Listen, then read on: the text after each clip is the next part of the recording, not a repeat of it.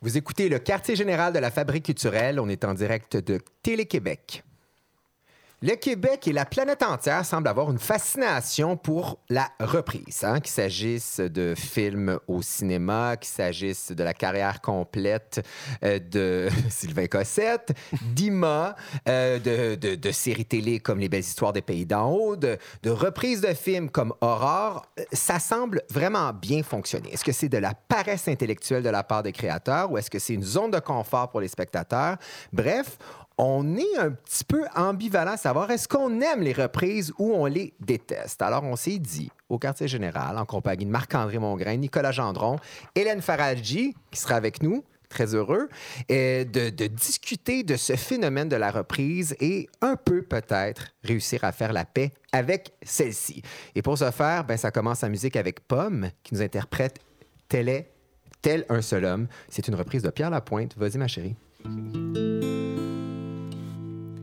Si je vous disais que même au milieu d'une foule, chacun par sa solitude a le cœur qui s'écroule, que même inondé par les regards de ceux qui nous aiment, on ne récolte pas toujours les rêves que l'on sème. Déjà, quand la vie vient pour habiter ces corps aussi petits qu'inanimés. Elle est là, telle une déesse gardienne, attroupant les solitudes par centaines. Cette mère Marie, mère chimère de patrie, celle qui viendra nous arracher la vie, celle qui comme l'enfant nous tend la main pour mieux tordre le cou du destin.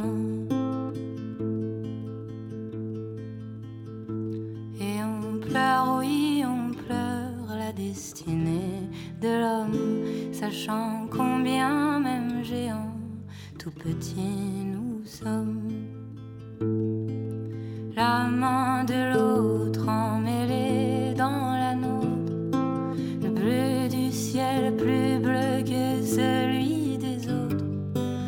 On sait que même le plus fidèle des apôtres finira par mourir un jour ou l'autre. Et même amitié pour toujours garder.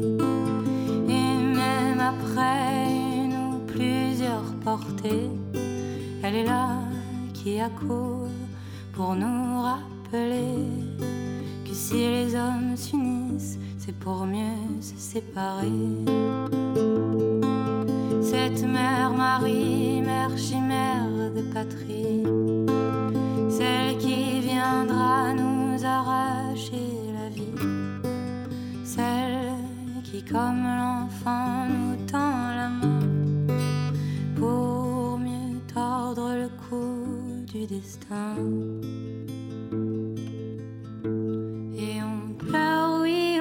La destinée de l'homme, sachant combien même géant, tout petit nous sommes.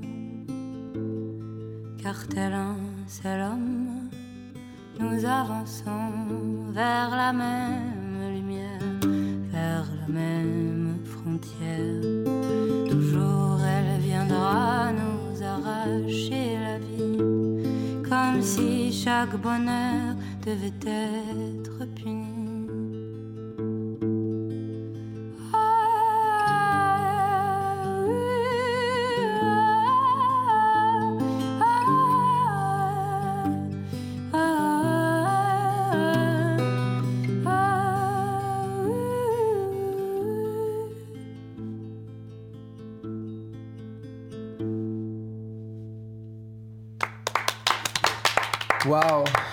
Difficile de ne pas être pour les reprises après cette superbe chanson.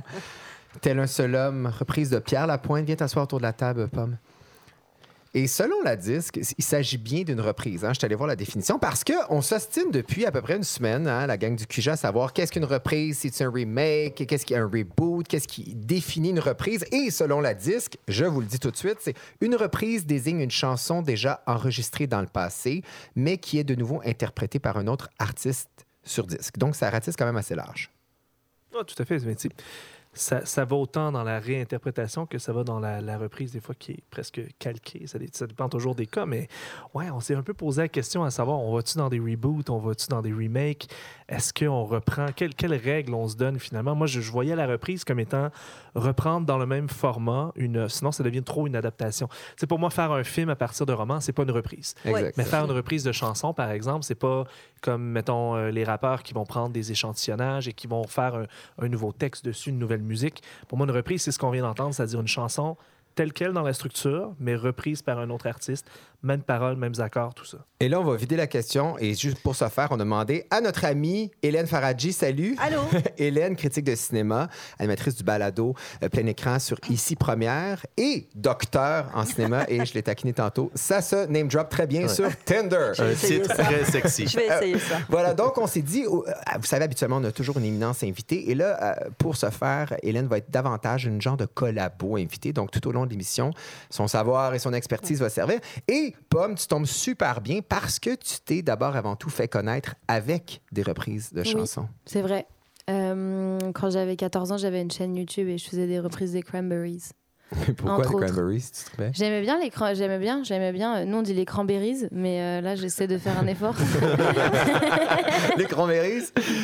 mais, mais, pourquoi un, artiste qui s'intéresse à la création tombe inévitablement dans la reprise? Qu'est-ce que c'est venu chercher chez toi? Pourquoi tu veux, tu veux, tu t'es dirigé vers la reprise? Bah quand tu quand tu commences euh, à faire de la musique, moi j'ai commencé vraiment jeune. au début j'étais, j'avais rien à j'avais pas les, les, capacités d'écrire des chansons. Enfin, je, je, c'était pas urgent pour moi d'écrire des chansons. J'avais rien à raconter d'intéressant. J'étais vraiment trop jeune pour euh, écrire des chansons qui soient euh, des bonnes chansons. Et du coup, tu commences par euh, faire des reprises de, de gens que t'aimes parce que, parce que tu t'identifies et que, et que ça t'aide en fait par le biais des reprises à, trouver toi-même ton, ton, ton, ton, propre chemin et sans faire de la copie. C'est ça qui est un petit peu délicat, je trouve, c'est de pas surtout quand tu fais de la musique, tu sais, souvent on te demande c'est quoi tes influences, comme si tu étais tes influences, et comme si en fait euh, la musique que tu écoutes c'est toi. Et donc euh, pour les reprises c'est pareil, mais ça, t'aide à, te, à, te, créer une identité et en même temps. Euh, parfois, parfois ça n'a rien à voir avec ce que tu fais, mais ça, en tout cas, ça, ça te nourrit. quoi. Le, défi, souvent, c'est, excuse-moi Hélène, mais le défi souvent, c'est sans copier, mais sans dénaturer non plus combien de reprises ont été refaites? On, se disait, entre autres, une des chansons les plus souvent reprises au monde, à peu près, c'est Alléluia de Leonard Cohen. Mm. Et Dieu sait qu'il en existe des versions, mais absolument exécrables, mm. qui dénaturent tellement l'original. Mais pour toi, Marc-André, quand tu dis dénaturer, tu parles du propos de l'artiste ou carrément de la forme musicale? Ben, des intentions, surtout, je pense. Je veux dire, si tu prends une chanson aussi sacrée que Alléluia, par exemple, puis que tu en fais quelque chose qui est extrêmement euh, affecté, très euh, dramatique, alors que c'est une chanson qui porte sur un peu sur, sur, sur, sur euh, un peu sur l'humilité, sur le fait de revenir à l'essence, tout ça. Si tu arrives à quelque chose de très orchestral et, et il faut, se permettre beaucoup de liberté. Tu sais, quand, quand Gainsbourg reprend la Marseillaise en reggae, ça devient extraordinaire. Il faut quand même se permettre. Mais je trouve ça super intéressant ce que tu dis sur l'origine. Tu sais, c'est qu'au début, tu copies, bah, tu copies timide, tu reprends parce que tu n'es pas nécessairement encore prête à créer. Et ça m'a fait penser, quand tu le disais, il y a beaucoup, beaucoup de cinéastes qui racontent que au début de leur carrière, ils prenaient leur caméra euh, Super 8 qui traînait, peu importe, et ils refaisaient des scènes qu'ils avaient déjà vues. Tu lis ça dans les entrevues de Spielberg, de Tim Burton, des Cohen. Ben et c'est exactement comme ça qu'ils ont, qu'ils ont commencé aussi. C'est-à-dire, tu refais des trucs que tu as déjà vus et qui t'inspirent et qui te poussent vers la création. Parce qu'ils marchent sur les traces de leur maître. Probablement, mais Sachant que si on va plus loin dans le raisonnement, il y a des gens aussi, moi j'ai pas d'avis sur ça, mais il y a des gens aussi qui disent que toute création est, de toute façon euh, inspirée de, choses qui existent déjà et c'est presque impossible de, créer euh, dans l'art, de, faire des choses qui ont jamais, jamais, jamais été faites, tu vois. Mais quand tu cumules des, à peu près, juste pour te dire, bon, sur, sur, ta chaîne avec Wax, bon, il y a des euh, Don't Let Me Down de Chainsmokers, 2,2 millions de visionnements, Hotline Bling de Drake, 1,3 million de visionnements, Rockstar, 609 000 visionnements. Rihanna, hein, ah. Umbrella, 796 000 visionnements. Honnêtement, ça donne pas le goût de faire de la création originale. Est-ce que tu as, un peu tu peur d'être identifié ne serait-ce qu'exclusivement à tes reprises? Parce que pour certains artistes, la transition, c'est pas fait du tout. Là. Hmm. Bah, il euh, y a beaucoup de gens, effectivement, qui m'ont découverte avec les. ce que j'ai fait beaucoup de reprises avec. Euh, c'est, je dirais pas que c'est un YouTuber parce que c'est un musicien avant tout qui a réalisé mon album s'appelle Wax. Et euh, sur sa chaîne euh, il fait effectivement des c'est ça le, principal de sa chaîne c'est des reprises. Mais euh, ce qui est intéressant et particulier et, et qui est aussi possible avec le cinéma j'imagine c'est que c'est des reprises qui sont complètement différentes des versions originales. Et, euh, justement, euh, par, rapport à ce que tu dis, c'est vrai que du coup, moi, je la vois pas trop la limite de dénaturer ou pas un, un, truc parce que tu as le droit de faire tout ce que tu veux et que ça peut être mauvais, mais du coup, c'est subjectif. Que toi, tu trouves ça mauvais. Non, oui, mais là, là, tu parles en même temps du point de vue de la fille qui reprend des chansons. Imagine que quelqu'un reprend une de tes chansons mais, mais complètement à l'envers. Ça, se peut que l'artiste original désapprouve, par ben exemple, C'est l'exemple de Leonard Cohen en était on, on, en parlait parce que vers la fin de sa vie, il avait ouvertement demandé un moratoire sur cette chanson. Il avait demandé arrêtez de reprendre Alléluia, s'il vous plaît, je vous en supplie, parce que ça va faire la, cour est pleine. Les droits d'auteur ont une limite. Ben, ça, c'est toute une autre question aussi au niveau des droits d'auteur. Ça devient un peu, euh, surtout sur les, réseaux comme euh, YouTube, tout ça il y a des règles qui sont des fois détournables ou pas. D'ailleurs, je ne sais pas comment vous faites, toi Wax, on gagne 0 euros sur euh, ces vidéos-là. ça, donc vous les... On, ne les monétise pas parce que euh, les droits ne nous appartiennent pas. Mais mine de rien, il y a quand même de la création parce qu'on part euh, d'une chanson et on, fait des arrangements qui sont à l'opposé en général. Et donc, on passe une journée à faire des arrangements et une journée à faire le tournage. Donc, il y a de la création énormément de création dans le fait de reprendre aussi des choses euh, mhm. d'une autre façon. Quoi. Des fois, ça fait revivre carrément des chansons. Je t'écoutais euh, chanter Tel un seul homme de Pierre Lapointe. C'est pas pareil du tout quand on entend ta voix, tes intonations, la chanter. Puis ça donne une autre lecture. Je trouve ça mhm. magnifique. On peut tendre l'oreille. Qui a écrit ça tout d'un coup? Ouais, euh, non, et quelqu'un qui ne connaîtrait pas nécessairement la chanson originale ne devinerait pas nécessairement que c'est une chanson de Pierre Lapointe. Parce que oui, il y a son style d'écriture, mais t'en, en fais ta propre version. Je suis curieux d'ailleurs, Tel un seul homme, c'est dans quel contexte En fait, on l'a chanté ensemble, lui et moi, Franco, là, 2018, euh, oui. Et euh, il m'avait invité sur son spectacle et il m'avait dit Tu veux chanter quoi? Et je, je, lui avais dit Je veux chanter ça. Euh, je sais pas pourquoi moi j'aime toutes ces chansons, 100% de son répertoire, euh, c'est ma passion. Donc. Et là, tu, tu, es la seule euh, artiste française qui a participé à l'album de Félix Leclerc, Hommage à Félix Leclerc. D'ailleurs, tu l'as mentionné avant l'émission, on semble avoir une fascination pour les albums de reprise. D'ailleurs, depuis 2009, la disque a une catégorie album de reprise. Donc, ça peut dire à quel point ça fonctionne. Mais c'est une bonne chose, par exemple, parce qu'avant 2009, c'est pas que les albums de reprise n'étaient pas en nomination au Gala de la disque, c'est qu'elles étaient en nomination sur un pied d'égalité avec les, les, les albums de création originale. Souvent, les ventes surpassaient pour des raisons évidentes alors que c'était des reprises. Et comme les ventes sont, et comme les ventes sont comptabilisées dedans, c'était pas tout à fait égal. Puis encore là, comment tu, comment tu évalues, comment tu compares déjà que c'est difficile de comparer un album, par exemple, rock de chansons originales avec la valeur d'un album rock de reprise, par exemple. C'est pas du tout la même chose. Tellement, donc c'est une bonne chose qui crée une catégorie à part. Mais tu vois, c'est clairement une différence entre la musique et le cinéma parce qu'il n'y aurait jamais une catégorie de films reprises ben au, Gala des Iris. Mais je trouve que c'est plus hypocrite au cinéma qu'en musique. J'ai l'impression que, tu sais, j'ai sorti quelques chiffres, par mhm. exemple, mettons, et c'est des chiffres qui datent un peu, mais quand même, entre 2003 et 2012, il y a eu 122 euh, remakes et reprises au cinéma qui mhm. ont été faites et euh, pour une, des revenus d'à peu près 12 milliards de dollars. C'est énormément d'argent. J'ai l'impression que pour le cinéma, c'est davantage une question de business, à part pour les Anaki de ce monde. Sinon, la, cote du public... Hein, parce que il l'a fait pour des raisons ouvertement commerciales. Son remake de Funny Games, c'était pour aller rejoindre un public américain. Il l'a dit lui-même. Hein, il, il a pris Naomi, Va, Naomi, Watts, parce que ça, ça, lui permettait d'aller chercher un public qu'il n'arrivait pas à chercher avec sa version originale. Mais c'est un exemple fascinant parce que pour, pour expliquer, il a repris son film Funny Games. quelque chose comme un an ou deux ans après. ah ouais, c'est assez rapide. Euh, très rapidement après, plan pour plan. Tel quel. Mais avec des acteurs différents, juste pour dire, c'était des acteurs autrichiens, sauf erreur. Mhm. Et puis euh, là, je veux le présenter au public américain. Je sais que vous n'allez pas vous identifier à des acteurs autrichiens. Je refais Je sais que vous n'aimez pas les sous-titres. Je sais que vous ne ferez jamais l'effort. Mais c'est un peu de la paresse, non? Ou c'est d'être intelligent? C'est une forme de cynisme, je pense. Ça finance son prochain film. C'est ça, je pense qu'il y a une, c'est une logique commerciale. C'est la même chose que de réemballer du fromage Cracker Barrel puis l'appeler Petit Québec. C'est la même chose. C'est mettre un visage au même produit, mais le visage que les gens, que les gens ben, Dans le fond, la responsabilité euh, est davantage sur le spectateur. Et là, juste pour vous dire, là, dans toutes ces reprises-là, la cote d'appréciation du public, et là, ça vaut ce que ça vaut, c'est Rotten Tomatoes, était de 46 euh, pour euh, les reprises et pour les créations originales, 78% Donc, les gens, même s'ils se déplacent pour voir des reprises, préfèrent les les critiques, parce que Rotten Tomatoes, c'est les critiques. C'est les critiques. Mhm. Les critiques vont avoir plus de respect pour une œuvre originale que pour une reprise en général. mais le public, pas nécessairement. Mais il faut aussi reconnaître que la plupart des reprises qui sont faites au cinéma sont extrêmement mauvaises. Et l'original est souvent meilleur. Non, mais c'est vrai. Euh, je veux dire, si tu regardes Predator, là, qui est un des exemples récents, l'original est culte. Tout le monde l'a vu, tout le monde l'adore. On, en refait, on en fait un remake en se disant, allez, on va repartir la machine à, à sous. Puis c'est un échec hmm. total parce que c'est fait dans cette logique-là. C'est pas fait dans l'idée de refaire un film euh, qui, qui parle de telle ou telle chose ou qui a une valeur artistique. C'est fait dans l'idée de redonner euh, du fuel à une machine à faire de l'argent. On pourrait dire la même chose des chansons, pourtant c'est pas tant le cas. Il y a souvent des reprises en, en chansons. il y a des reprises qui sont, qui sont plus connues que ou... ou... des remixes. Par exemple, les remixes, c'est un, un, truc de fou.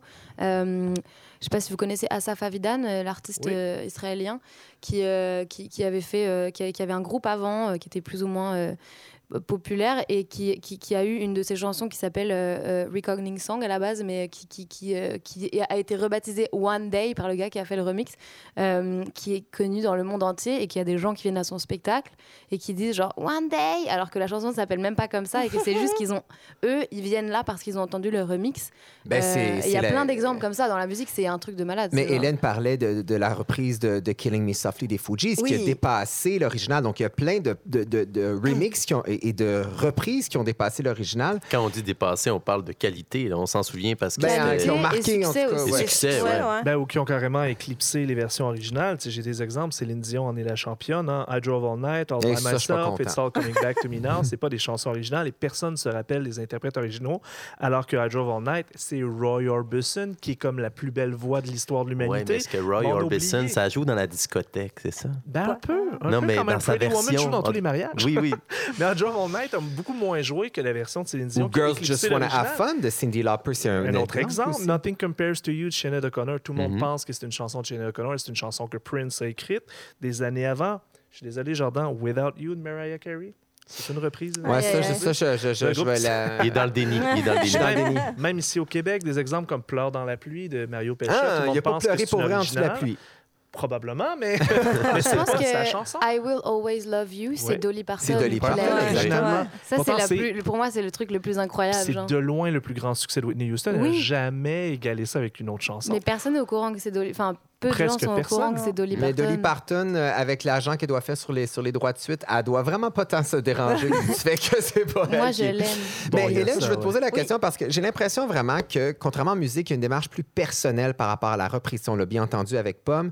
Mais c'est vraiment le sentiment que j'ai que c'est une machine à cash pour ce qui est euh, du, euh, du cinéma. D'ailleurs, moi, j'ai été super insulté de savoir que A Star is Born avec Lady Gaga, c'était la troisième ben version. Celle de 37 étant avec Judy Garland, 76 avec Barbara Streisand et un des, euh, dont le nom m'échappe, des plus gros distributeurs de films aux États-Unis dit ben écoutez, les billets de cinéma ont augmenté de 30% au mhm. cours de la dernière, euh, de la dernière décennie. Il faut faire sortir les gens de chez eux, dépenser davantage d'argent pour deux heures. Nous, on se casse pas le basic, on choisit des valeurs sûres, on rebrasse la mhm. sauce. pour rentrer dans notre argent. Exactement. Bah oui, puis en plus, ce qui a été très, très cynique dans le cas de Star is Born, c'est que Bradley Cooper a fait sa tournée de promotion en présentant ça comme son œuvre de cœur sur laquelle il travaille depuis si longtemps. exact. Mais non, c'était un projet de Clint Eastwood avec Beyoncé qui lui a été refilé quand ça a plus été possible de le faire avec Beyoncé puis Clint Eastwood. Et je n'ai jamais entendu ça. C'est une commande de studio. C'est littéralement une commande de studio. Après qu'il l'ait fait avec sincérité, honnêteté, oui, c'est tout mhm. à fait possible, c'est tout à fait probable. Mais à la base, il y a toujours une logique assez commerciale dans l'idée de refaire un film, surtout un film qui a marché soit parce que interprète célèbre ou histoire euh, qui n'en finit plus de faire ses preuves, soit parce que c'est devenu quelque chose de culte. Le nombre de films des années 80, 90, 70 qui ont été des immenses succès et qu'on a refait dans les années 2000, c'est incalculable. c'est fou. Et là, je pense entre autres, genre, bon, reprise du Roi Lion euh, ce printemps. Avec euh, Beyoncé. ça... Avec Beyoncé, Pet Cemetery de Stephen King. Euh, mais tu sais, là, on parle de Star is Born. Moi, je suis allé voir le film ne sachant pas qu'il s'agissait d'une reprise. Donc, si on m'avait présenté A Star is Born euh, comme étant une version originale, j'y serais allé. Donc, dans, dans mon cas, c'est davantage une paresse intellectuelle du producteur parce que moi, j'étais prêt à faire l'effort de découvrir une nouvelle œuvre. Oui, mais en même temps, c'est qu'on sait que l'œuvre va être bien reçue parce qu'on sait que cette histoire-là fonctionne. C'est un sure bet. Donc, on peut, c'est vraiment ça, c'est minimiser les risques. Puis je comprends en cinéma parce que les coûts de production en cinéma sont gargantuesques. C'est vrai. Tandis que Pomme reprend une chanson, ben c'est comme, comme tu pas disais, c'est ça, tu, tu l'exploites pas monétairement, bon ça. Oui, mais en même temps, ça tire quand même du trafic envers toi. Est-ce qu'il y a cette stratégie-là aussi derrière? Parce que tu continues à en faire des reprises avec Wax? Oui. Euh... Ben, tu veux dire de. Parce que tu te dis, bon, on la reprise... sur la reprise, on va finir par découvrir mon, mon matériel? Moi, je me dis, moi, j'ai pas cette logique-là, euh, mais c'est sûr que la, réalité, c'est ça, mais, mais, mais j'ai pas forcément. Enfin, tu vois, moi, je, fais une reprise parce que ça me fait plaisir de faire de la musique avec mon ami et que euh, on, on, compose pas de la musique ensemble et que, et que du coup, on se dit, OK, qu'est-ce qu'on a envie de se reprendre et qu'ensuite, on fait une journée de, de, de, fun et de musique, tu vois, autour de cette chanson-là. Euh, au début, quand, quand j'avais ma première chaîne YouTube, justement, euh, à, à 13-14 ans, oui, c'était clairement un moyen de. c'est assez, assez bizarre, justement, mais de mettre en ligne des choses qui, qui me mettent en scène euh, et faire découvrir un peu mon identité à travers des reprises quand j'ai pas encore écrit des chansons, que j'ai pas encore la maturité d'écrire des chansons, mais que du coup, je peux euh, être visible sur Internet. Donc, c'est un peu du succès par procuration. Est-ce que vous sentez les gens qui. Je sais pas, Hélène, tu peux peut-être mhm. abonder si tu as eu écho de réalisateur. Est-ce qu'il y, y a un sentiment un peu d'imposteur lorsqu'on refait des trucs? Non. Parce que ensuite, euh, moi, dans mon cas, euh, j'ai écrit des chansons rapidement et du coup, j'ai fait mon projet. Et euh, aujourd'hui, euh, je passe beaucoup plus de temps à, chanter mes chansons qu'à chanter les chansons des autres. Ensuite, il y a des artistes qui, dans leur vie, chantent simplement juste des reprises. Je sais pas comment ils se sentent. Moi, je me sens pas comme ça, mais. Ben, les réalisateurs qui font. Quand on dit reprise, il faut, ça couvre très très vaste. Mais je pense hein. Mais mettons les, les, remakes, les plus vulgaires puis les plus commerciaux qui les a réalisés? On n'en a aucune idée. On retient pas le nom des gens qui font ça. C'est pas une affaire d'ego. Par contre, quand tu as des gens comme Denis Villeneuve, par mhm. exemple, qui va s'attaquer à Dune, ou euh, des, des, auteurs vraiment qui vont s'approprier un univers qui à la base n'est pas le leur, ils ont souvent cette réaction d'humilité ou de... La pression est énorme. La pression est énorme, puis tu sais que tu choses des, des chaussures qui sont très, très, très, très grandes. Euh, quand tu arrives après des Ridley Scott, des David Lynch, il euh, faut que tu sois à la hauteur. Donc je pense qu'il y a un souci à la fois d'exprimer quelque chose de très singulier, de très personnel, et en même temps, justement, de pas dénaturer, de, de, de respecter un univers, de, de de pas le faire aller dans des directions trop personnelles. Alors qu'en musique, c'est peut-être le contraire. Ça n'existe pas un réalisateur qui se dit je vais euh, faire le même film et créer complètement une ambiance différente. Alors oui, euh, c'est bah, justement c'est arrivé il y a euh, assez récemment avec Suspiria. Suspiria, oui, Suspiria, à l'affiche. C'est vraiment étonnant parce que la version originale c'est du giallo, c'est baroque, c'est dans les tons rouges, ça va dans tous les sens. Puis là, Luca Guadagnino a décidé d'en faire un remake. on est quand même très longtemps après. On change les couleurs, on, on va dans les couleurs vertes, grises béton et on change l'histoire carrément. Hmm. Donc toute la fin est complètement différente. Et là, il y a quelque chose. Il y, a une appropriation. Il y a vraiment. Tu sens les. Comment dire ça? C'est comme si l'œuvre originale avait sédimenté dans son imaginaire à lui et que c'était ressorti, mais d'une façon complètement différente. Et on fait ça pour parler en son temps ou? Non, parce qu'il situe son film en 77, puis ça reste un film d'horreur qui n'a pas nécessairement une grande portée sociopolitique. Euh, non, pourquoi il l'a fait Lui dit que c'est parce que c'est son œuvre de chevet? Mais il y, a, aussi, il y a aussi nettement une volonté dans Suspiria, ça c'est vraiment un cas à part, de, de, de, de, construire un film qui met en valeur la danse contemporaine. Ah, tout à fait. Ça c'est clair. Puis c'est plus clair dans le remake que dans la version originale. Et ça, c'est clairement c'est un choix éditorial de sa part, un choix artistique de dire moi, je veux donner cette twist-là, cette histoire-là. Ça, je trouve ça intéressant. Mm-hmm. Mais moi, je me pose un peu la question parce que je, je, remarque que nos exemples sont souvent américains. Puis je me dis, on n'a pas tant d'exemples de remake, par exemple, dans le cinéma québécois. Est-ce que ben, ça se peut? Mais est-ce que ça se peut que. Euh, la guerre des trucs. Oui, la guerre des trucs. Ça, ben oui, les belles histoires des pays d'en Ça commence tranquillement Est-ce que ça se peut que les, les, reprises viennent un peu quand on a fait le tour de quelque chose au cinéma? Tu sais, je pense qu'on a fait le tour de tout ce que Hollywood a nous proposé. Ouais. cinéma québécois a encore beaucoup de nouvelles histoires à raconter. On a encore beaucoup plus de cinéma d'auteur que de cinéma commercial qui, prennent des reprises, parce que notre histoire cinématographique est aussi moins vieille, moins mhm. élaborée, tout ça. Est-ce que ça se peut que les reprises viennent un peu d'un sentiment d'avoir fait le tour? Ben moi, en tout cas, ça m'insulte de voir autant d'argent dépensé sur des productions comme Les Belles Histoires des Pays d'en haut, quand il y a une foule de scénarios qui dorment sur des tablettes, des séries extraordinaires qui seront mhm. jamais développées parce qu'on surfe sur une vieille nostalgie des années 60. Ça, mm. ça m'enrage, ça m'enrage littéralement. Ouais. Je ne sais pas si c'est. Euh, mais je suis d'accord avec toi, c'est moins fréquent. C'est quand même beaucoup moins fréquent. Je pense que le cinéma américain est vraiment basé sur des mythes. Euh, des, mythes hyper clairs, le bien contre le mal, euh, les femmes, les hommes. en tout cas, dans le cinéma québécois, peut-être un peu moins à la télé, mais dans le cinéma québécois, ça a toujours été autre chose. On, on est allé dans des histoires beaucoup plus quotidiennes, réalistes. donc, oui, c'est inépuisable, j'ai envie de dire. Alors que les mythes américains, tu les transposes d'une histoire à l'autre hyper facilement, puis ça peut être repris euh, ad vitam aeternam.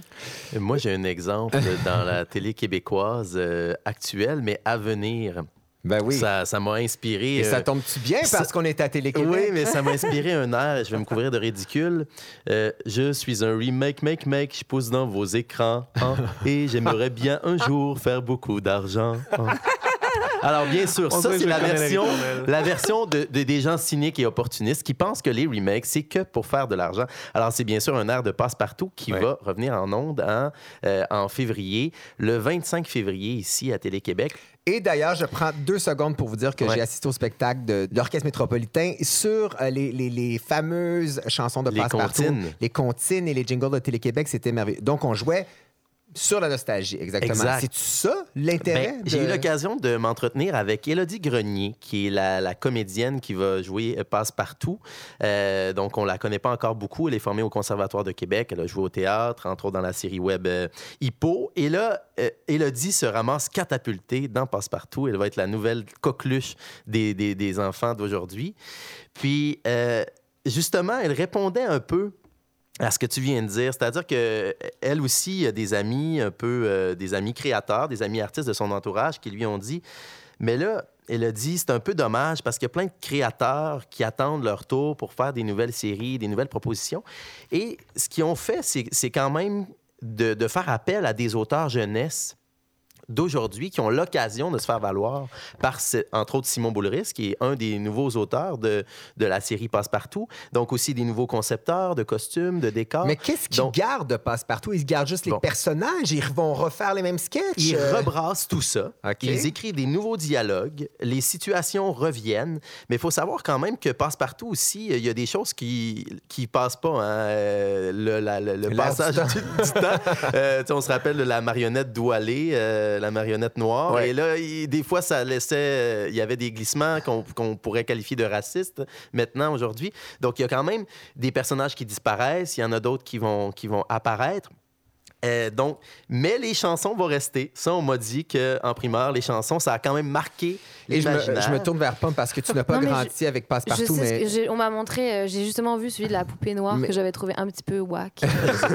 mais pour te dire que la majorité des chansons de Passepartout, j'ai 36 ans, je m'en souviens encore par cœur. Ouais, tout le monde, c'est l'enfance de tout le monde. C'est l'enfance de, les, de, tout le monde. Les enfants des, bébés 90. Oui, exactement. Mais moi, je trouve une génération de génération passe-partout. Ouais, oui, mais c'est quand même fascinant parce que les gens qui vont regarder cette nouvelle euh, mouture-là, ben oui, il y a les parents par la force des choses, mais les enfants qui vont découvrir passe-partout, ils n'ont pas de référence avec l'ancien. Fait que c'était quoi l'idée de faire ça? Justement, ben pour, pour Elodie, euh, l'interprète de passe-partout, il y a trois critères, trois conditions selon elle pour faire un remake. Il faut qu'il y ait un statut culte selon elle, qui, qui, ait eu un attrait particulier pour l'œuvre à la base. Ça t'abonde, Hélène?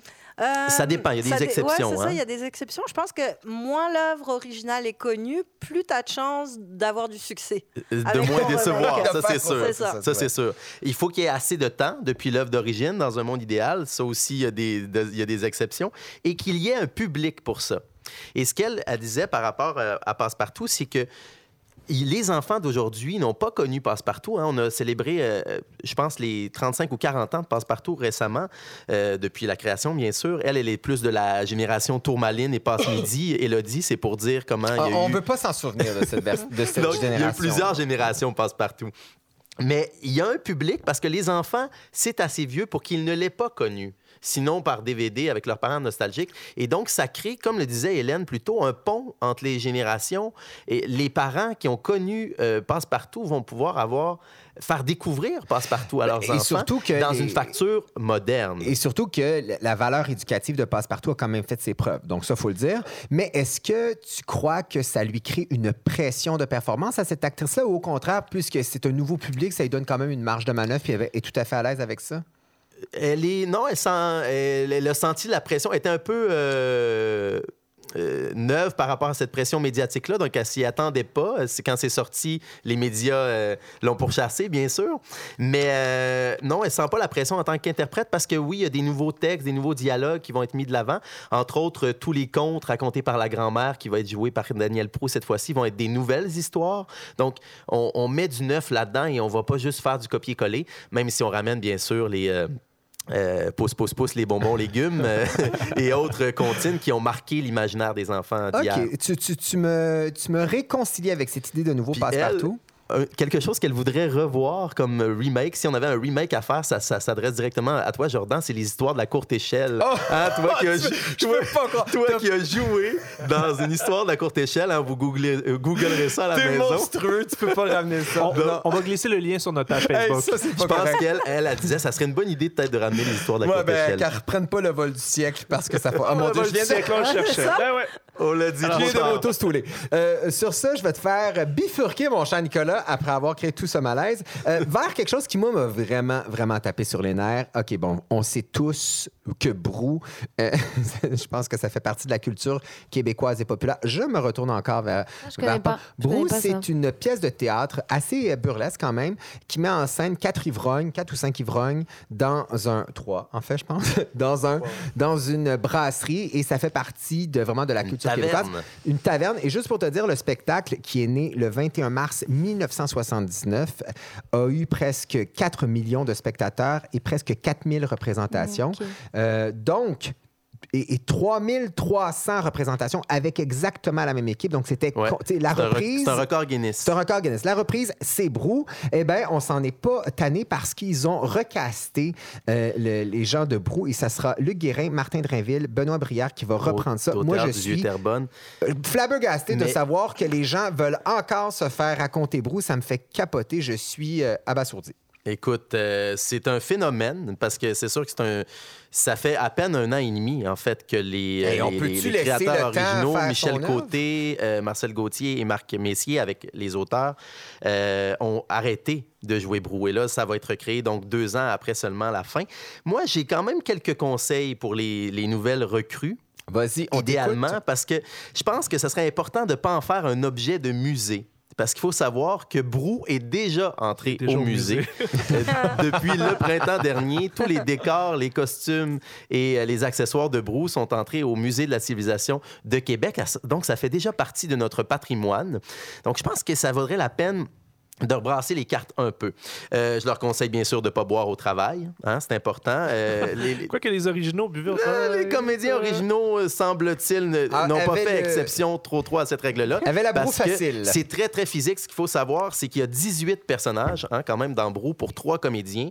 Et je pense que je leur demanderais, je leur conseillerais de demander conseil à Arturo Brachetti, peut-être parce qu'ils veulent peut-être brasser les cartes de la distribution des rôles. Et ça, Claude Meunier leur a dit, un des auteurs de Brou leur a dit, faites attention. Parce que c'est une question de secondes. Hein. Des fois, en coulisses, euh, ou peut-être qu'ils vont devoir avoir trois habilleuses en coulisses pour rebrasser ça. Il leur a dit euh, euh, bonne chance, à, en tout cas, prudence avec, avec une formule qui fonctionne oui, déjà. c'est ça. C'est sûr qu'il devrait s'ouvrir un compte CELI Hein? Je pense que ça vaut la peine. S'ils veulent battre le record de 38 ans euh, des comédiens originaux, parce qu'ils vont avoir 90, 95, 98 ans. Non, mais t'imagines-tu pas me refaire la même chanson euh, pendant 38 pendant 38 ans? 4000 représentants. En fait, la reprise de Pierre Lapointe, parce que c'est même pas leur propre texte original. Imagines-tu? C'est vrai que c'est un, peu, un peu bizarre. Mais en même temps, ça doit, si, si, ça continue, c'est qu'il y a un intérêt quelque part. Enfin, je sais pas. oui, c'est de ça qu'on va discuter après l'intérêt de ça. Et là, moi, je trouve que les, les... semble-t-il qu'ils ils ont eu plusieurs demandes, en fait, de plusieurs producteurs et équipes différentes qui voulaient remonter Brou déjà après la fin. Et ils ont choisi là, trois comédiens euh, peu connus, Martin de Rainville, Benoît Brière, Luc Guérin, qu'ils ont, qui ont été, qu'ils ont vu, je crois, dans Angelo, Fredo et Roméo. un, un, classique du cinéma québécois, connu pour son appropriation culturelle galopante. Hein, et son succès au box-office euh, du personnage de Wonton de Martin de Rainville, qui oh, faisait une vedette de, kung, de Kung Fu. Aujourd'hui, ça ne passerait plus. Mais bref, ils, sont c'est drôle parce que tu me demandais, est-ce que tu penses que des remakes au théâtre, ça existe? Oui, parce qu'il faut le dire, tu es conseiller artistique au théâtre, de, théâtre Pelletier, qui a un public quand même relativement très scolaire où il y a un désir de faire découvrir à la des œuvres du répertoire. Exactement. Et puis, euh, toi, Jordan, tu me disais, ben Molière, quand on monte Molière, c'est un remake. Mais pour moi, c'est pas ça un remake parce que. Euh, c'est-à-dire que pour faire un remake, il faudrait avoir vu l'œuvre d'origine de Molière. Tu comprends? Dans ma tête, c'est un peu ça. Mais c'est comme si les pièces de théâtre, c'est libre un peu. Genre, c'est libre d'interprétation. On appelle ça souvent des relectures dans notre milieu au théâtre. Et je pense euh, à Claude Poisson, le directeur artistique justement du théâtre Denis Pelletier. Je lui ai demandé carrément, j'ai dit, penses-tu que ça existe les remakes au théâtre? Il m'a dit, je pense que non, parce que dans ma tête, remake égale lucratif. Donc, il y a juste Brou. Ben, en fait, c'est du théâtre privé, c'est pas du théâtre euh, institutionnel. Donc, c'est très différent. Et, même, euh, justement, Claude qui avait fait euh, The Dragonfly of Chicoutimi de Larry Tremblay mm-hmm. et récemment qui a été fait à Québec Patrick, par Patrick Saucier à l'abordé, c'est une, une œuvre qui avait été montée par l'auteur et donc par Jean-Louis Millette, jouée par un seul comédien. Mais Claude, quand il l'a refait, il l'a fait avec cinq comédiens. Donc, déjà pour s'éloigner. Et à Québec, on a mis le personnage de la mère en scène. Euh, donc, il faut comme s'éloigner de la lecture d'origine. Et c'est pour ça qu'on appelle ça une relecture. on, se dit depuis le début qu'une reprise, bon, il faut, à peu près que ça vienne du même média. Mhm. Mais si je prends l'exemple de King Dave, oui. est-ce que c'est une reprise quand Podge le ah. fait au cinéma? Avec le, créateur d'origine. Avec le créateur, où finalement, ce qu'on change, c'est d'ajouter un plan séquence c'est une bonne question parce que King Dave, c'est un bel exemple parce que c'est très, très fidèle à, la pièce que j'ai vue. Hein. C'est très, Et même, euh, en fait, on peut reprocher à ce film-là d'être trop théâtral. Euh, c'est un, défaut qui lui a été reproché pour moi, ça, ça, demeure une adaptation. Je ne sais pas comment le dire autrement, mais euh, et non un remake. C'est juste que là, le, principal créateur était au centre du mm-hmm. projet de film, Alexandre Goyette, qui rejouait le personnage il n'avait pas il n'avait plus l'âge du personnage. Donc parfois pour certaines personnes ça donnait une, couleur d'ado attardé mm-hmm. au personnage de Dave dans le film ce qu'il avait aussi au théâtre. Mais alors à l'époque il avait plus l'âge du personnage. Mais j'ai l'impression que, que, la notion de, de euh, de relecture, c'est vrai qu'au théâtre, elle est plus présente. au théâtre. Par exemple, au cinéma et en télé, c'est différent. Je veux dire, là, maintenant, les, films cultes qui se ramassent en format Netflix ah, ou ben en télé, ce n'est que ça. Là, en ce moment, en production, il y a 10% la série française, euh, qui est excellente, euh, mm. qui, qui, est reprise, et je ne sais pas si je te, je te l'apprends, Pomme, qui, qui, est reprise au Québec avec des nouveaux comédiens. Évidemment, mm. ils vont adapter les, le texte, mais mm-hmm. force est de constater que c'est exactement la même chose. Mais il y a l'inverse aussi. Euh, moi, j'ai chanté euh, sur le générique de euh, Like Moi, mes versions de la France. Ah, bah, ouais, ah, bah oui. je savais pas. OK. Et, c'était quoi le mandat? Qu'est-ce qu'on te dit par rapport à ça? Bah, c'était un Français qui, donc, qui a, qui, a, en collaboration avec la personne qui a écrit les sketchs ici, je sais plus comment, je sais plus qui c'est. Brunet. Marc Brunet. qui, a, qui, a, qui, a, qui a, avec l'autorisation de Marc Brunet, réadapter les sketchs pour la France, mais c'est les mêmes sketchs, euh, les mêmes histoires avec, je pense, un vocabulaire différent juste pour la France et euh, c'est donc des acteurs différents. Et euh, en revanche ils n'avaient pas le droit de prendre la version du générique qui était euh, chantée par Véronique Dicker. Mhm. et du coup pour l'adapter à la France sur ça ils se sont permis une petite une petite entrave et on, fait un duo alors que normalement c'est juste Véronique Dicker toute seule et là c'est un duo garçon fille est-ce que c'est ne pas faire confiance au public français que de lui présenter une relecture plutôt que l'original. Ben, c'est de la facilité, c'est sûr, parce qu'ils ont, ils ont capitalisé sur le succès au Québec. Ils se sont dit ça va ben marcher. non, c'est de la facilité. je, pense je, pense que ça marche pas en France. Ça marche pas, là? La version française? Je pense pas. Ben, en tout cas... Euh, Alors que les sketchs sur Internet sont très, très commentés. Non, mais en France aussi, les sketchs d'origine, je veux dire, québécois. c'est ça, c'est que tu vois, le sketch du bébé, les gens en mhm. France, ils l'ont vu, la version d'ici, ils l'ont trouvé super cool. Euh, s'ils revoient la même version mais avec des, acteurs français, c'est pas intéressant en fait. Enfin, c'est une redite, c'est une redite inintéressante. Mais après, du charme. Tu vois, ça, ça a toujours existé hein. en cinéma, les remakes par nationalité, là, le nombre de trucs. À chaque mhm. fois qu'il y a un succès dans un pays, tu peux être garanti qu'il il va y avoir la version américaine. Tu, surtout des films de genre, policiers, de, tous, ils ont tous été refaits à un moment donné. C'est le succès Genre, t'as l'impression qu'il peut pas être euh, original. Faut que tu te l'appropries. Faut que tu mettes tes acteurs à toi, ta langue à toi, ton. Mais je pense à la grande séduction qui a été refait au Canada anglais. Tout à fait. Euh, là, c'est vraiment un exemple flagrant de nos deux solitudes.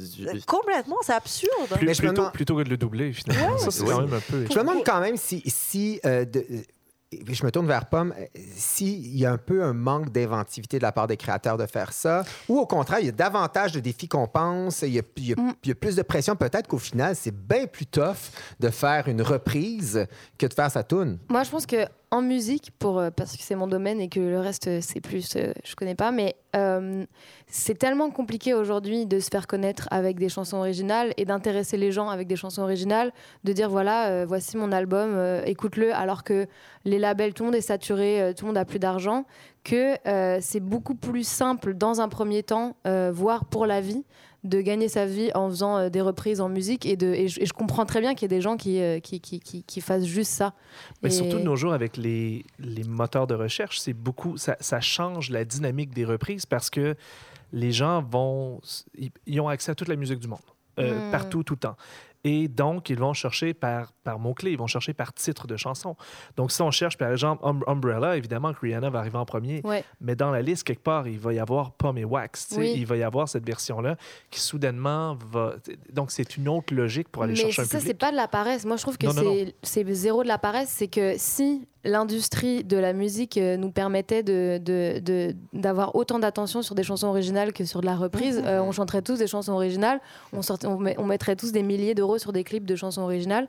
Euh, aujourd'hui, c'est vraiment un moyen, je pense, aussi de s'identifier et de s'identifier face, aux, face aux autres. dans les yeux des, gens, quand on, quand on reprend une chanson, moi, avec Benjamin Wax, quand on réfléchit à reprendre une chanson, on réfléchit à, la chanson parce que du coup, on est un peu associé aussi à, cette chanson-là et les gens, ça fait ça crée une espèce de d'univers, euh, même si j'aime pas ce mot forcément, mais voilà, ça. Une cartographie. Ouais, ça fait un miroir dans les, dans les yeux des gens qui, où ça peut être. Euh, moi, ce que, j'aime faire aussi, c'est reprendre des chansons qui sont hyper loin de ce que je fais d'habitude, justement euh, pour pour amener, enfin pour pour moi sortir de ma zone de confort. Et mais tout ça, c'est artistique aussi. Je suis curieux aussi. Une fois, quand tu fais des reprises, est-ce que ça te est-ce que ça te stimule? Est-ce que ça fait du ménage pour la créativité par la suite? Est-ce que ça te, réconcilie avec ton matériel? Non, mais moi, je me rappelle, euh, dans, dans, mon jeune temps, j'ai été musicien, puis on, s'amusait à faire des chansons originales. Parfois, euh, tu, tu vois plus clair, tu essaies de trouver les bons arrangements, machin truc. Puis à un moment donné, on dirait que ça détend l'atmosphère d'arriver à quelque chose de commun, c'est-à-dire on connaît une pièce, on l'interprète, puis là on dirait que ça débloque des choses. Est-ce que ça arrive pour toi au niveau de la créativité? Euh, Moi, clairement, euh, musicalement, dans la, dans la composition, euh, faire des reprises à la guitare, par exemple, ça m'a ouvert des, des, des, mmh. portes de composition parce que tout simplement, euh, j'ai commencé la guitare toute seule, j'ai appris toute seule et que j'ai commencé à faire des reprises. Et de difficulté en difficulté, j'ai fini par apprendre à jouer les barrés à la guitare en faisant des reprises, mais je savais pas faire les barrés Une avant. Une forme d'entraînement. Oui, et c'est drôle, ça va rejoindre ce que Hélène disait par rapport aux réalisateurs qui se pratiquent en fait, ben c'est une vraie école. C'est ça, j'ai, mis, j'ai, fini par mettre des barrés dans mes chansons, donc ça a ouvert les compositions de mes propres chansons. Donc c'est là où, du coup, je parlais de, de, de, cette espèce de, de, question de genre, de toute façon, est-ce, que, euh, est-ce, que c'est, est-ce qu'on peut créer des choses, tu vois, euh, en partant de zéro sans, sans, sans, reprendre, en fait, tu vois? En fait, finalement, c'est comme si la reprise, au moins, c'est, ça, avait, ça avait l'honnêteté de dire voici une reprise de quelqu'un d'autre, plutôt que de faire comme si c'était de la créativité, hmm. mais que finalement, on reproduit un peu souvent les mêmes. Les mêmes thèmes, les mêmes formes, les mêmes mécanismes, en fait. Marc-André, je suis tombé sur un article, de, parce que tu es critique musicale, euh, sur un article de la presse bien intéressant qui, qui en fait, qui, qui, nous parlait de la genèse de cette fascination, du moins de, dans l'univers musical, au Québec pour les reprises. Et ça a vraiment commencé en 2003 avec les Star Academy de ce monde, où le premier album, évidemment, c'était des, chansons originales pour le premier album, mais il y avait quand même quelques reprises dessus. Plus d'un demi-million d'albums vendus. Ensuite, Ima, en 2007, a parti le bal avec 120 000 albums vendus. Sylvain Cossette en a fait une carrière complète. On l'a mentionné, la disque. Euh, et il y a Stéphane Laporte, qui est un des, des compositeurs les plus, euh, les plus connus du Québec, a dit que souvent, et j'ai hâte de t'entendre, Pomme, là-dessus, les grands musiciens, les grands interprètes ne sont pas nécessairement de grandes voix. Donc, un chanteur à voix peut donc s'emparer d'une chanson et y apposer sa signature. Qu'est-ce que tu penses de cette citation-là?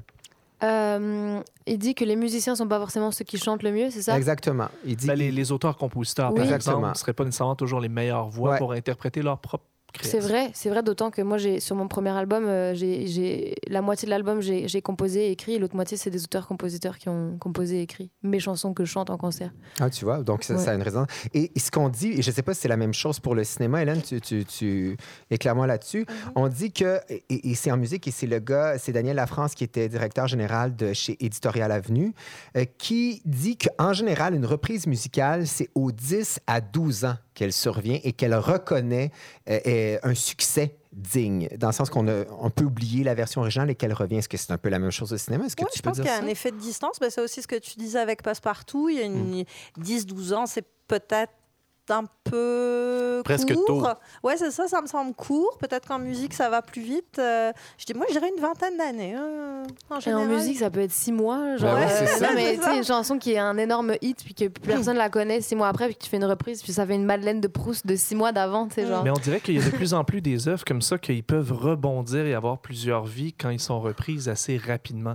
Il y a l'effet inverse en même temps. Il y a beaucoup, moi, je suis fasciné par tout le phénomène. On parlait tantôt, on se demandait est-ce qu'il y a des reprises qui sont identiques à l'original Hein? Ben, en musique, il y a ce qu'on appelle les groupes hommages. On mhm. s'entend que là, on est dans la reprise. Il y en a une pluie. Ben exact. Et il y en a une pluie, mais ça, l'intérêt de ces reprises-là, c'est souvent de pouvoir faire vivre aux gens en spectacle un spectacle d'un groupe qui n'existe plus. Euh, Donc, c'est essentiellement sur la nostalgie. C'est hmm. totalement sur la nostalgie. Et là, on est dans un exercice de reprendre le plus fidèlement possible exactement l'expérience que les baby boomers pouvaient voir en spectacle dans les années 70, mais aujourd'hui, avec la technologie d'aujourd'hui, mais en reprenant mhm. les mêmes codes, la même forme, puis vraiment un copier-coller pour faire revivre cette chose-là.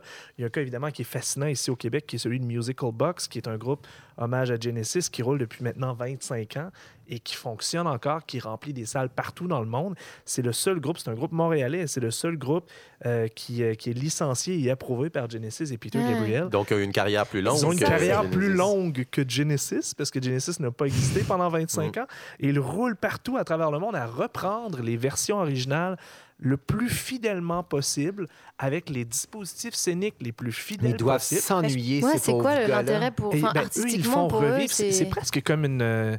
Euh, c'est quelque chose d'une discipline sportive. On, hmm. répète toujours, il y a quelque chose d'athlétique là-dedans. C'est une, imitation. Euh, c'est une imitation, c'est c'est complètement tous les imitateurs mais ce sont des artistes à la base, ils doivent avoir des désirs de, briller de leurs propres ailes. Dans le sens, je pense à Véronique Dicker qui a essayé de faire carrière en musique, puis a commencé à faire de l'imitation. Puis... Je pense que c'est différents types d'artistes. J'ai l'impression que...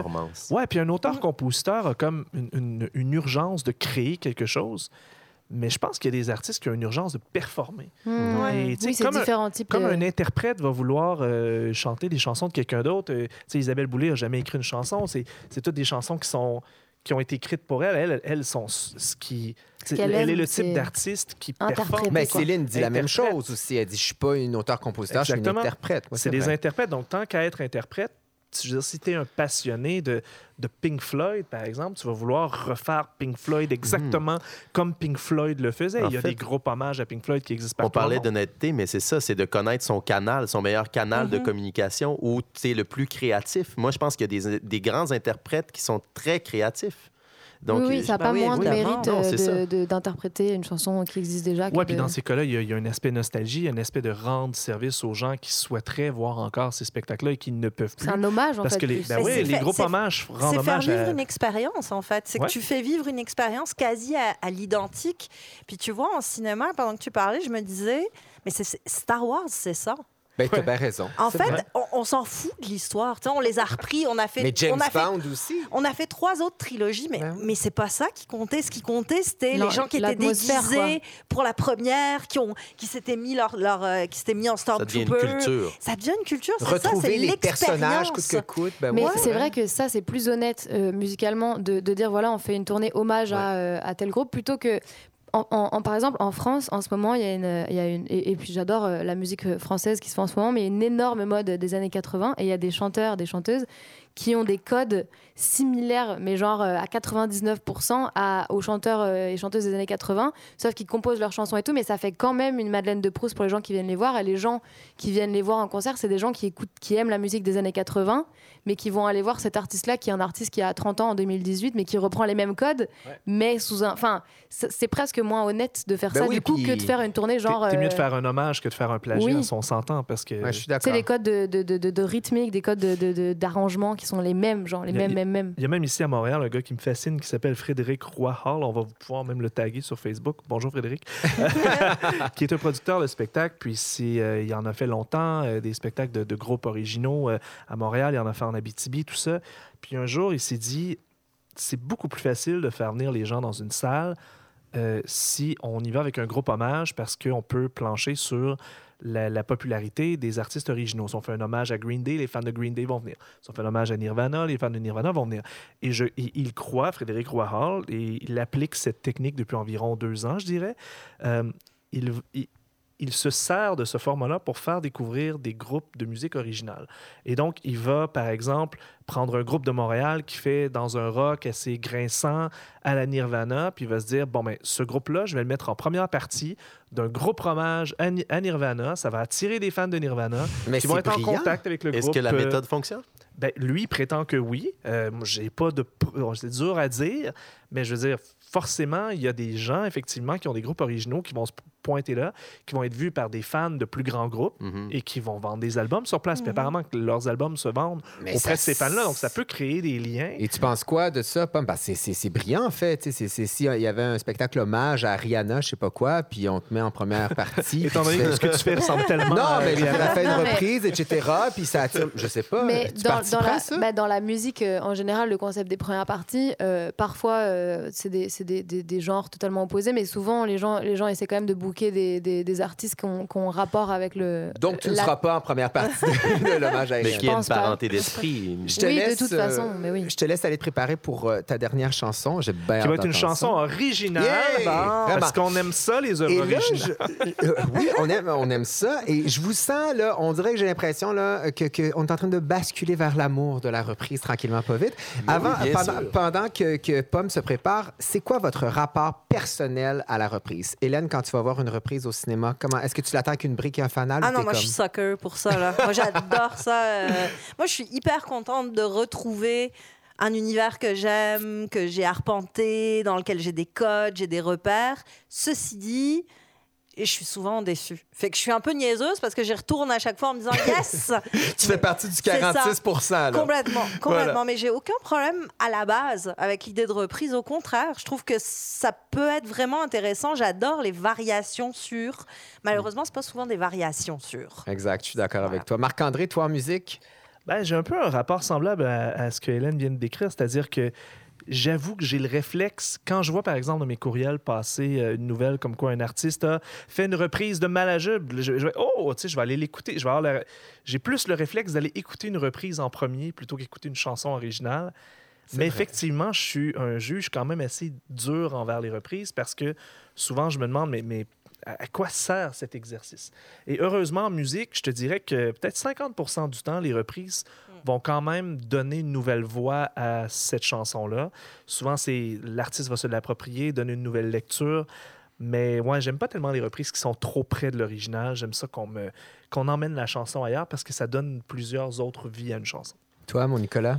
Moi, je pense entre autres à la série Fargo sur Netflix. Moi, je pense que j'aime ça quand on nous emmène ailleurs, quand on prend des, des choses connues, mais qu'on brasse les cartes un peu. Puis, euh, Donc, on aime avoir un pied dans nos vieilles chaussettes, puis une à l'extérieur. Ben, c'est quand même, c'est quand même euh, tout à Mais fait. toi, Jordan, tu te prononces pas beaucoup. Qu'est-ce que tu penses des reprises? Ben, moi, que j'ai envoyé un reprendre dans la One for Christmas is You, euh, c'est l'original et rien d'autre. Moi, je, dois dire que je, je, je, suis pas tant un fan des reprises. J'ai été, pour la plupart du temps, déçu.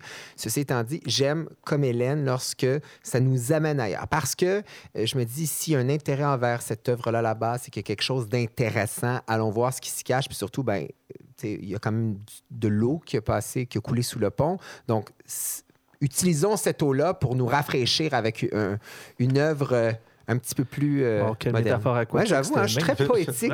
ouais, vraiment. Puis j'ai repris une, une, une c'est pas une citation, mais une maxime, on appelle ça comment?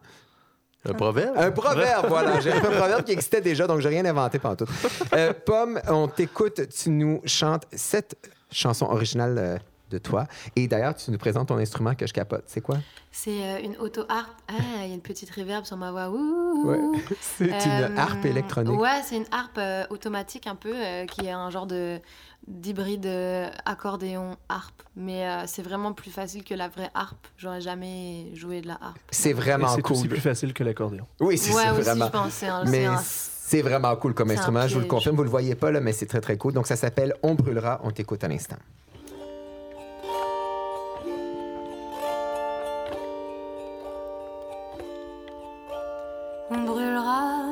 Toutes les deux en enfer, mon ange. J'ai prévu nos adieux à la terre, mon ange. Et je veux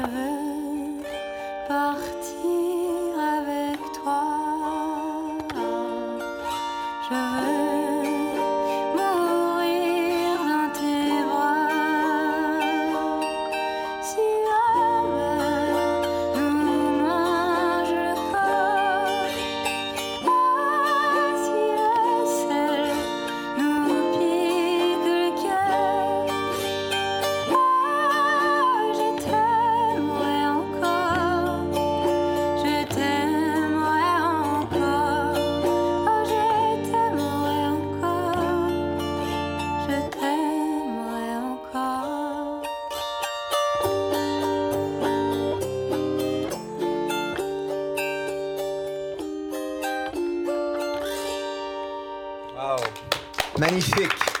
Je défi un artiste de reprendre cette chanson-là et que ça soit aussi bon que On brûlera. Merci beaucoup, Pomme. Merci de ton passage à l'émission. C'était vraiment euh, fort agréable. On, Merci. On, a profité de ta présence au Québec pour te, pour te, te capturer l'instant d'une heure. Merci, Nicolas. Merci, merci. Hélène Faradji, c'était donc bien pertinent de t'avoir autour de la ah, table. Ben c'est donc ma fin, merci. Toujours, toujours le fun d'avoir euh, du, d'autres opinions autour de cette table. Donc, euh, évidemment, Hélène Faradji anime euh, le balado plein écran sur Ici Première. Donc, vous, fans de cinéma, écoutez ça. Hein, c'est quand même, et je le rappelle, je suis encore impressionné, une docteure en cinéma. Parfait, merci. Voilà. Marc-André Mongrain, mon cher acolyte, merci beaucoup. Un jour, docteur en musique. un, docteur, en musique. Un jour. ça et, et, là, je veux juste vous dire ben, que la saison des fêtes approche. Donc, en parlant de reprise de musique du temps des fêtes, on sera gâtés. Donc, on verra qui passe le test et qui ne le passe pas. Sur ce, je vous invite à nous suivre sur, évidemment, le iTunes du Quartier Général via la Fabrique culturelle, sur SoundCloud et sur le site web de la Fabrique culturelle. Sur la page Facebook, évidemment, on partage tout notre contenu d'actualité culturelle et sur le Twitter. Donc, on est bien disponible pour vous autres. Merci beaucoup.